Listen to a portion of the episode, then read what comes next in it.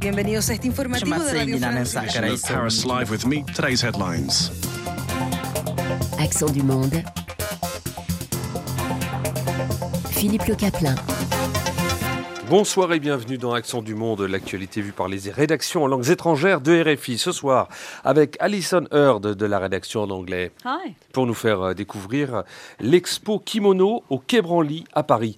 Pour la rédaction en cambodgien Pizemam, avec la libération de 6000 prisonniers par la junte birmane. Et Ali Reza Manavzadeh de la rédaction persane. Pour l'incapacité du régime iranien à faire cesser le mouvement contestataire malgré la répression.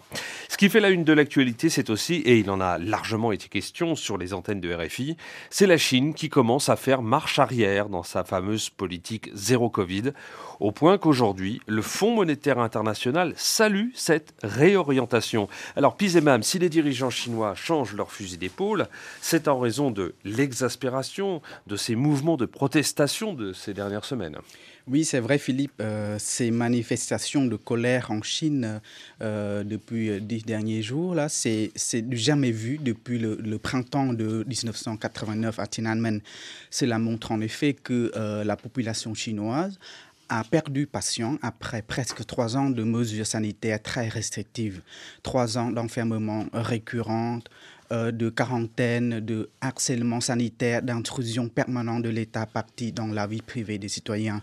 Ces manifestations ont probablement fait peur les dirigeants chinois et les ont euh, conduits à la conclusion que euh, le mécontentement augmentait dangereusement. certains manifestants ont même appelé à la démission de Xi, Jinping. au demeurant, le, Parti communiste chinois ne reconnaîtra, jamais euh, ses erreurs, ses erreurs pardon, concernant cette politique euh, zéro Covid. Hein. Oui, en effet, il est hors de question pour, euh, pour le, Parti communiste chinois de perdre la face. D'après Tan McLean, analyste politique basé à Shanghai, le Parti communiste cherche désormais à s'appuyer approprier euh, ce changement de l'opinion euh, publique et ainsi de, renforcer sa légitimité. Euh, le parti veut être vu comme étant à l'origine de cette nouvelle direction plutôt qu'une réaction à la vague de, de mécontentement. la consigne désormais est, pour les autorités euh, d'afficher un discours rassurant euh, sur le virus. Mais en tout cas, c'est une situation très délicate pour le Parti communiste chinois. Il y a certainement un risque pour le parti que, la population chinoise voit cela comme une capitulation face à la euh, pression de la rue, ce qui pourrait encourager les Chinois à manifester plus à l'avenir. Oui, on va y revenir tout à l'heure. En tout cas, l'économie chinoise paie aujourd'hui le prix fort de cette politique zéro Covid. Oui, Philippe, l'économie est, un autre facteur important qui explique euh, ce virement euh, politique. Ce politique euh, zéro Covid a un coût social et économique dangereusement cher pour la Chine. Le pays s'avance cette année vers sa plus faible croissance depuis 40 dernières années. les derniers chiffres officiels publiés mercredi dernier montrant un, un commerce extérieur chinois au plus bas niveau depuis 2020. Euh, euh, ces mauvais effets pèsent de plus en plus euh, sur le moral et la, la, portefeuille des, des, ménages chinois. Le chômage des jeunes explose avec un taux record à près de 20% en juillet dernier. Il ne faut pas oublier, Philippe, que la croissance économique et un certain niveau de vie pour la population constituaient deux piliers de rêve chinois vantés par Xi Jinping.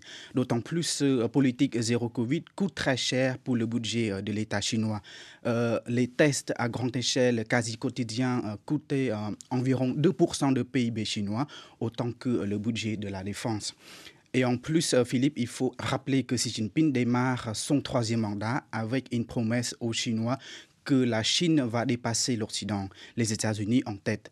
Or, avec la, le politique zéro Covid, la Chine est en train de reculer. Ces derniers jours, plusieurs économistes chinois de renom dont certains sont assez proches de Boubois, ont exprimé euh, leur inquiétude face à cette situation. Lisa Heard, je le disais tout à l'heure, aujourd'hui le Fonds monétaire international a salué la décision de la Chine d'assouplir sa politique zéro Covid. La directrice de l'institution parle d'une avancée décisive et d'une bonne nouvelle pour toute l'économie mondiale.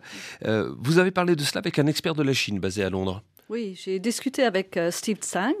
Euh, il vient de l'Institut Soise à Londres. il n'est pas tout à fait convaincu que les raisons économiques soient vraiment le moteur pour euh, ce changement vis-à-vis -vis du zéro Covid. The lifting of restrictions which harms the economy is certainly a step in the right direction. Quelle est son analyse Donc il dit que la, levée des restrictions qui nuisent à l'économie est certainement un pas dans la, dans la bonne direction, euh, mais il reste beaucoup d'inconnus étant donné que le taux très bas de vaccination en Chine et l'incapacité des services de santé à faire face à un afflux important de cas de Covid peut changer la donne. Du coup, il peut y avoir d'autres impacts sur l'économie avec un, grand nombre de personnes incapables de travailler en raison d'infections. Euh, euh, aiguë et peut-être la réintroduction du coup des confinements plus localisés. Il pense donc que nous n'avons pas encore vu la fin de ce type de perturbation pour l'économie, même si euh, ça risque d'être un peu moindre qu'auparavant. Alors c'est son analyse, hein, euh, l'argument économique ne serait mm. pas le, seul. Alors qu'est-ce qui aurait poussé, selon lui, la Chine à assouplir cette politique zéro Covid? Bah, Il rejoint un peu ce que vient de dire Pisi. En fait, c'est surtout la crainte de perdre le pouvoir. Les manifestations récentes ont montré une vraie colère. Euh, mais même avant cela, euh, il insiste sur le fait que l'entourage de Xi Jinping souhaitait déjà enlever les mesures euh, anti-Covid les plus détestées, mais ils attendaient passer le 20e congrès national du Parti communiste chinois fin octobre. Écoutons-le. Technocrats in the health services in particular had been aware that the zero COVID policy was not sustainable and would have to change. Voilà, donc il dit que les technocrates des services de santé en particulier savaient depuis un certain temps que la politique du zéro Covid n'était pas viable et devait être changée, mais ils n'ont pas voulu faire comprendre cela à Xi Jinping avant le 20e congrès du parti au mois d'octobre. Xi Jinping a réaffirmé avec force lors de ce congrès que la politique du zéro Covid serait maintenue jusqu'à ce que lui il décide autrement. Mais avec ces manifestations qu'on vient de voir, et où parfois ce n'était pas simplement la colère euh, par rapport aux restrictions, mais certains ont aussi appelé Xi Jinping et le Parti communiste à démissionner, ça a vraiment changé la donne pour lui.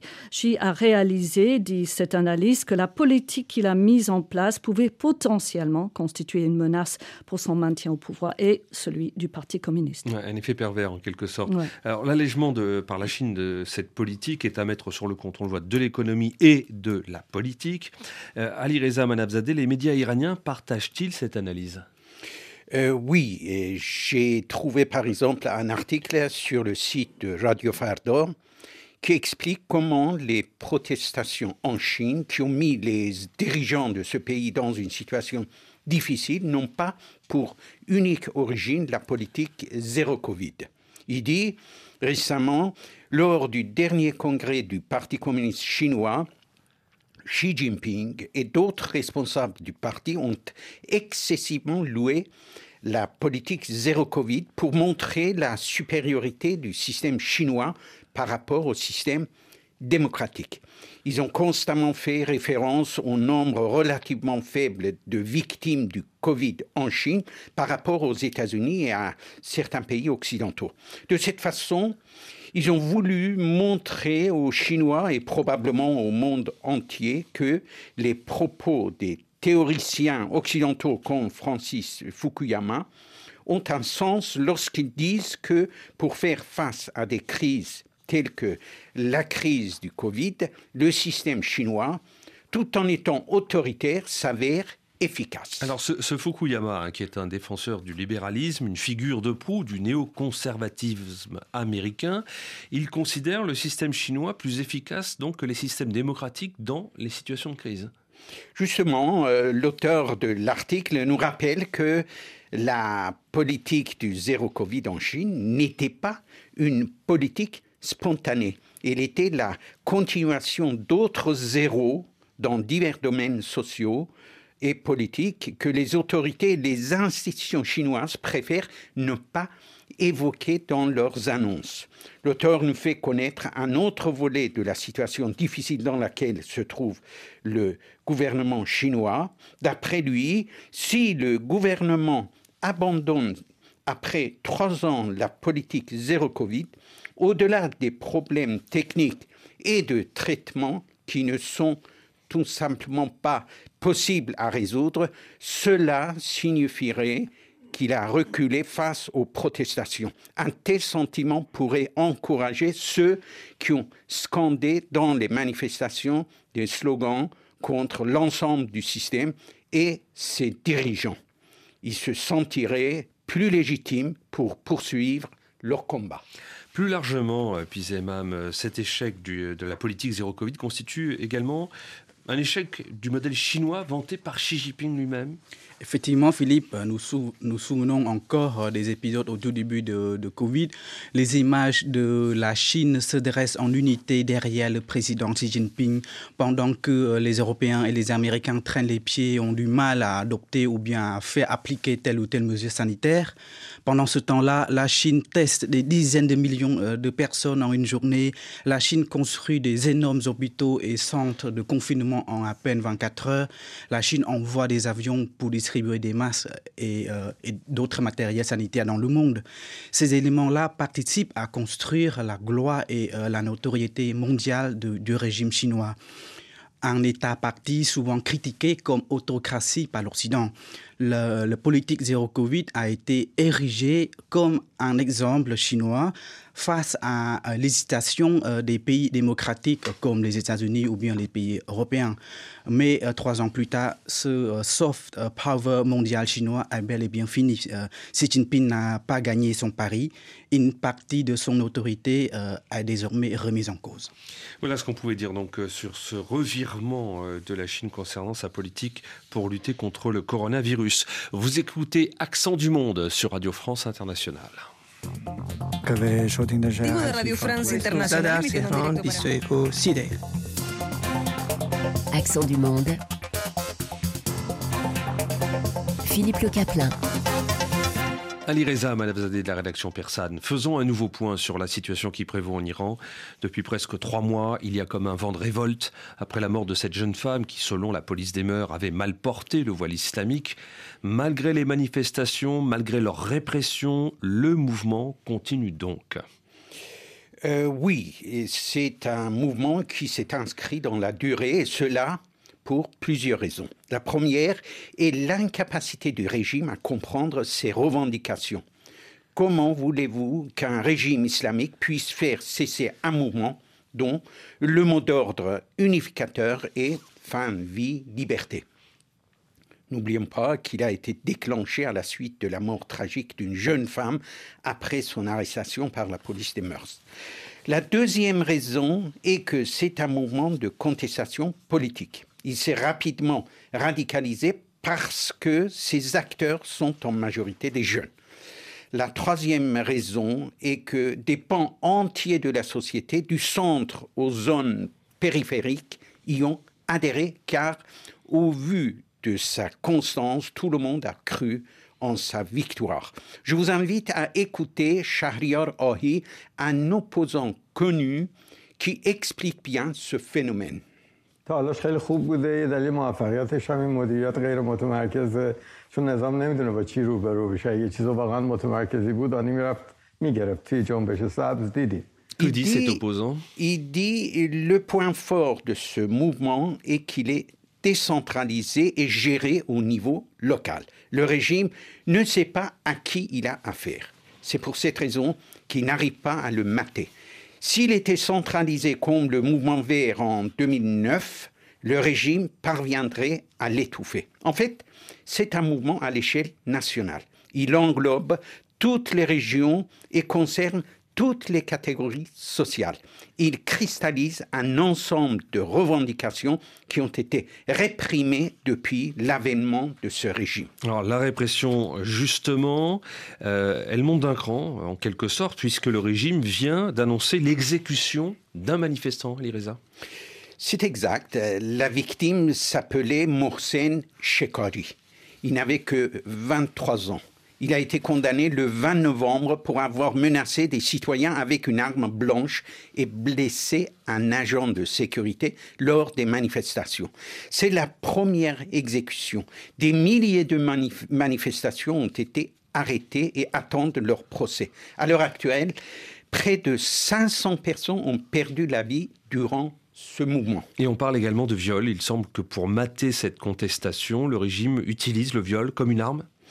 C'est vrai, selon plusieurs euh, témoignages, dans les centres de détention temporaire où les interrogatoires préliminaires sont menés, les agents de renseignement de gardiens de la Révolution soumettent les manifestants arrêtés à toutes sortes de tortures et d'abus sexuels, y compris le viol. Et puis il y a ces révélations euh, du journal britannique Guardian. Il affirme que lors des manifestations, les forces de sécurité ont pu cibler des femmes en leur tirant dessus au fusil de chasse sur le visage, sur les seins, sur les organes génitaux oui, des entretiens avec euh, le personnel soignant à travers le pays confirment ces informations. Les médecins et les infirmières qui soignent les manifestants en secret pour éviter qu'ils soient arrêtés ont déclaré avoir observé cette pratique pour la première fois. Ils ont remarqué que les femmes arrivaient souvent avec des blessures différentes de celles des hommes, qui avaient, euh, les hommes qui avaient euh, plus souvent des plombs de fusils de chasse dans les jambes, les fesses et le dos. Je me demande vraiment comment la communauté internationale pourrait continuer à considérer ce régime comme le représentant du peuple Iranien. Encore une chose, Ali Reza Manabzadeh. Le procureur général, dimanche dernier, a annoncé la dissolution de la police des mœurs. Euh, on a dit que c'était un signe d'ouverture. Qu'est-ce que vous pouvez nous dire là-dessus? C'est le procureur hein, qui l'annonçait. Est-ce que ça n'a pas été euh, suivi des faits? Euh, en fait, c'est très ambigu. On ne sait pas exactement s'ils vont mettre fin à la police des mœurs ou euh, euh, les, hum, comment dirais-je, les fonctions de la police des mœurs vont être assumées par d'autres institutions et d'autres forces de sécurité. Donc il faut se méfier avant d'annoncer un signal d'ouverture ou un revirement bien sûr, de la politique des Mollahs. Parfaitement. Ali Reza Manavzadeh, de la rédaction persane du RFI. Cela va faire bientôt deux ans que la junte birmane a perpétré son coup d'État contre le gouvernement démocratique d'Aung San Suu Kyi. Ce régime militaire s'est livré à une répression sanglante. Depuis, des milliers de personnes ont été emprisonnées. Mais récemment, la junte a décidé de libérer près de 6000 prisonniers, des prisonniers politiques. Pizemam de la rédaction cambodgienne, cette décision est une surprise. Hein. Oui, en effet, Philippe. C'est très rare depuis près de deux ans que euh, la euh, libère autant de prisonniers. 5774, c'est le nombre euh, exact des prisonniers libérés le 18 novembre dernier. Parmi eux, il y a aussi quelques étrangers, notamment le journaliste japonais Toru Kubota, l'Australien Sien Tonnell, conseiller économique de Aung San Suu Kyi, et Vicky Bowman, une ancienne diplomate britannique. Euh, trois anciens ministres du gouvernement d'Aung San Suu Kyi euh, figurent aussi parmi euh, les prisonniers libérés, de même que Dr Myu Myun, porte-parole de la Ligue nationale pour la démocratie, le parti d'Aung San Suu Kyi. Ces libérations ont été longtemps réclamées hein, par les organisations de défense des droits de l'homme. L'Organisation des pays sud-est asiatiques, l'ASEAN, que le Cambodge d'ailleurs préside cette année, est également très active. Est-ce que ces efforts ont, finalement porté des fruits, leurs fruits? Alors, c'est vrai, Philippe, euh, face à la, pression internationale, l'ASEAN a été quand même obligée de faire quelque chose afin de trouver une sortie de cette crise politique en Birmanie. Malgré euh, des, accords entre les pays membres, l'ASEAN a réussi quand même à envoyer plusieurs fois son émissaire spécial, euh, dont le ministre des Affaires étrangères cambodgien, pour négocier avec l'agent birmane. certains analystes au Cambodge commencent à dire que les efforts diplomatiques de l'ASEAN et surtout grâce à la euh, présidence cambodgienne ont porté euh, ses fruits. Écoutons euh, Yong Peu, le secrétaire de l'Académie royale du Cambodge, s'exprimant sur ce sujet.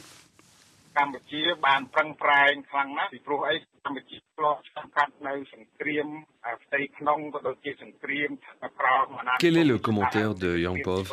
Alors, il dit que le gouvernement cambodgien a fourni beaucoup d'efforts en tant que président de l'ASEAN cette année afin d'ouvrir une voie diplomatique avec le régime birman. cela, sans doute, a participé à, cet apaisement ayant permis ces libérations des prisonniers politiques. Un autre analyste en géopolitique au Cambodge, Van Bona, pense que l'agent birman donne un signal positif aux efforts diplomatiques de l'ASEAN, même si cela a pris un, un peu de temps. បាទការដោះលែងអ្នកទោសនយោបាយជាទងស្គាយធំនៅភូមិបើយើងមើលទៅវា Que dit Van Bena Alors, d'après lui, c'est sans doute la perspective euh, d'une arrivée prochainement à Rangoon pour la troisième fois euh, d'un émissaire spécial de l'ASEAN qui a permis au régime de se montrer plus souple. Avec ces libérations en grand nombre de, des prisonniers, l'agent a voulu faire une concession politique face aux demandes insistantes de l'ASEAN. D'autant plus à partir de l'année prochaine, euh, c'est l'Indonésie qui va présider la tout le monde connaît sa position très ferme face à l'agent euh, birmane. Sous l'impulsion euh, de l'Indonésie, l'ASEAN peut suspendre la Birmanie et cela va isoler davantage le régime du général Min Aung Hlaing. Et puis il y a ces experts hein, qui mettent en garde tout de même sur cette amnistie qu'ils estiment être en trompe-l'œil. Oui, c'est vrai, Philippe, il ne faut pas se réjouir euh, trop vite. M. Sovanara, en un professeur en sciences politiques au Cambodge, pense qu'il faut être très prudent car cette ouverture en trompe-l'œil, comme, comme vous dites, est très euh, dérisoire.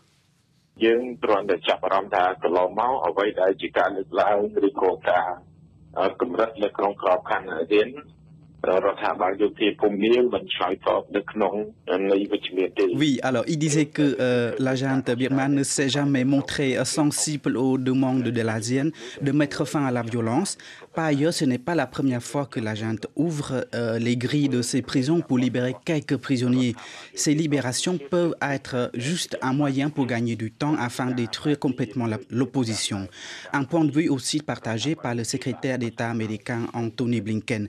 Il disait que la libération de près de 6 000 prisonniers est un point positif dans ce qui, est, ce qui reste une période incroyablement sombre en Birmanie. Oui, parce que par ailleurs, l'agent Birman ne montre aucun signe de réforme.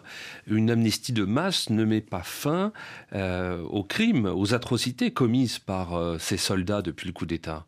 Oui, Philippe, de surcroît, le 3 décembre euh, dernier, l'agent militaire birman a condamné à mort sept étudiants en plus, portant à 139 le nombre de prisonniers attendant leur exécution dans le pays, selon l'ONU. La peine de mort est devenue un outil politique pour écraser l'opposition. Cela montre aussi euh, le mépris de l'agent birman pour les efforts déployés par l'ASEAN et par la communauté internationale euh, afin de constituer un, un dialogue euh, politique. Pizemam de la rédaction cambodgienne de Radio France Internationale. Allons maintenant sur un sujet qui paraît bien plus léger. Quoique, il s'agit de kimono. Le kimono, ce costume traditionnel japonais qui fait l'objet d'une grande exposition au musée euh, du Quai Branly à Paris. Alison Heard de la rédaction en anglais. Parce que ça nous vient de Londres, justement, cette expo. Oui, euh, du musée euh, Victorian Albert, qui est d'ailleurs à South Kensington. C'est vraiment le, ça, c'est juste le hasard, mais c'est une partie, c'est la partie française en fait de Londres déjà. Ah bon C'est marrant. Il y a un quartier français à Paris, ah, à Londres. Mais oui. Ah moi je ne savais pas. Ah bon? Ah bah oui, tu trouves là le lycée français, enfin l'institut français, tout ça, c'est regroupé et ce musée est là-bas. Donc c'est déjà pas mal d'attirer l'attention sur le fait que pour une fois il y a quelque chose de positif qui vient de l'autre côté de la Manche. c'est vous qui le dites. Après, hein. tout, ben, après tout le mal qu'on a dit depuis Brexit, c'est plutôt négatif que positif.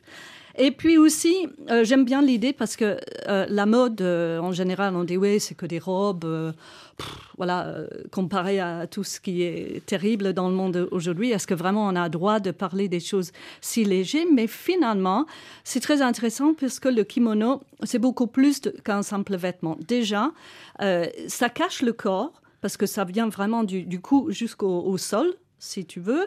Mais en fait, c'est le tissu lui-même, c'est l'objet, c'est le vêtement qui parle, parce que à travers les dessins, tu vas voir un peu l'âge de la personne, euh, de quelle classe sociale, etc. Donc, le vêtement même lui-même raconte une histoire, et ceci depuis au moins 400 ans. Oui, ça révèle finalement beaucoup d'autres choses, y compris sur la société japonaise. Hein. Oui, exactement. Donc, déjà à partir du XVIIe siècle, tous les Japonais et les Japonaises portaient le kimono.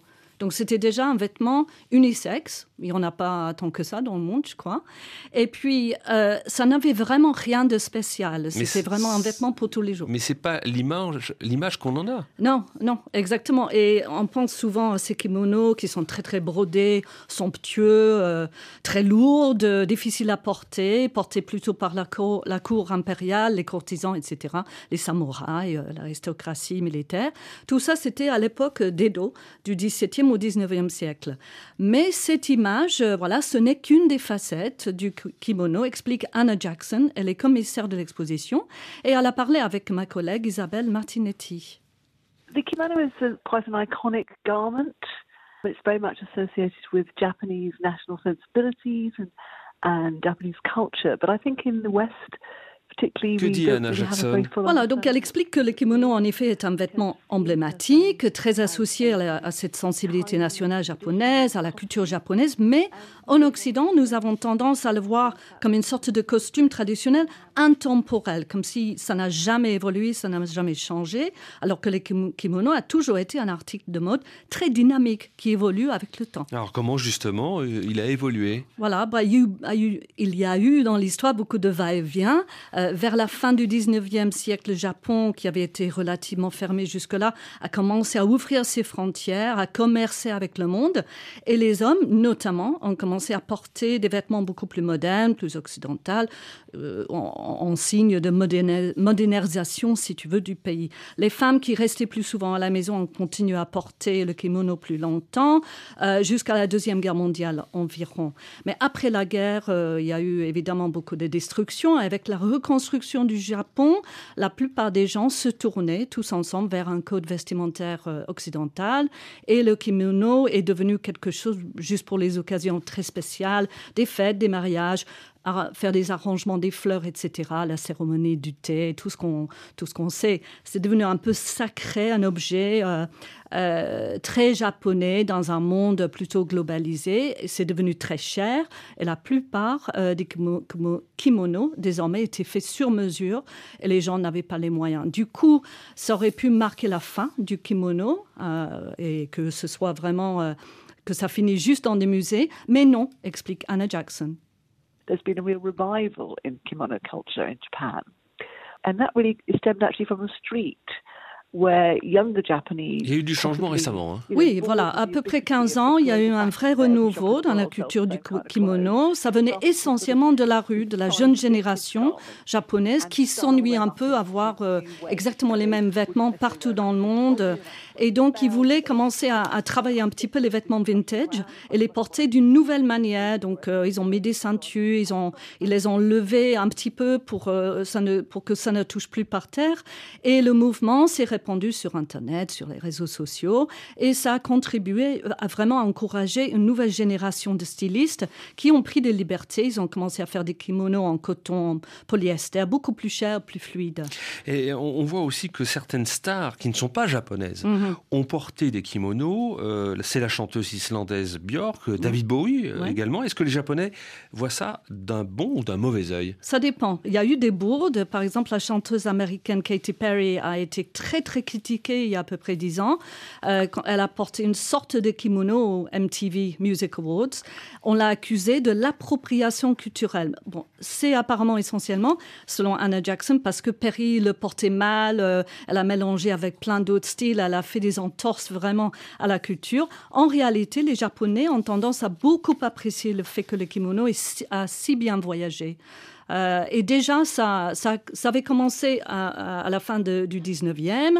Euh, et euh, les Japonais, ils ont commencé à vendre des kimonos pour les Occidentaux, parce que voilà, c'était un marché qui marchait économiquement. et en même temps, ils ont toujours un peu contrôlé la façon dont cette exportation s'est faite. et, et Jackson conscient que ça pouvait être délicat, a beaucoup discuté avec les jeunes pour savoir si éventuellement une telle expo pouvait déranger. Euh, et apparemment pas du tout. Alors redites-nous, euh, où est à voir cette exposition Jusqu'à quand? Oui, bah, c'est au Quai Branly dans le 7e à Paris et c'est jusqu'au mois de mai. Une exposition donc, que vous avez particulièrement appréciée, Alison Heard de la rédaction en anglais de RFI. C'était Accent du Monde, à retrouver bien évidemment sur le site internet de Radio France Internationale.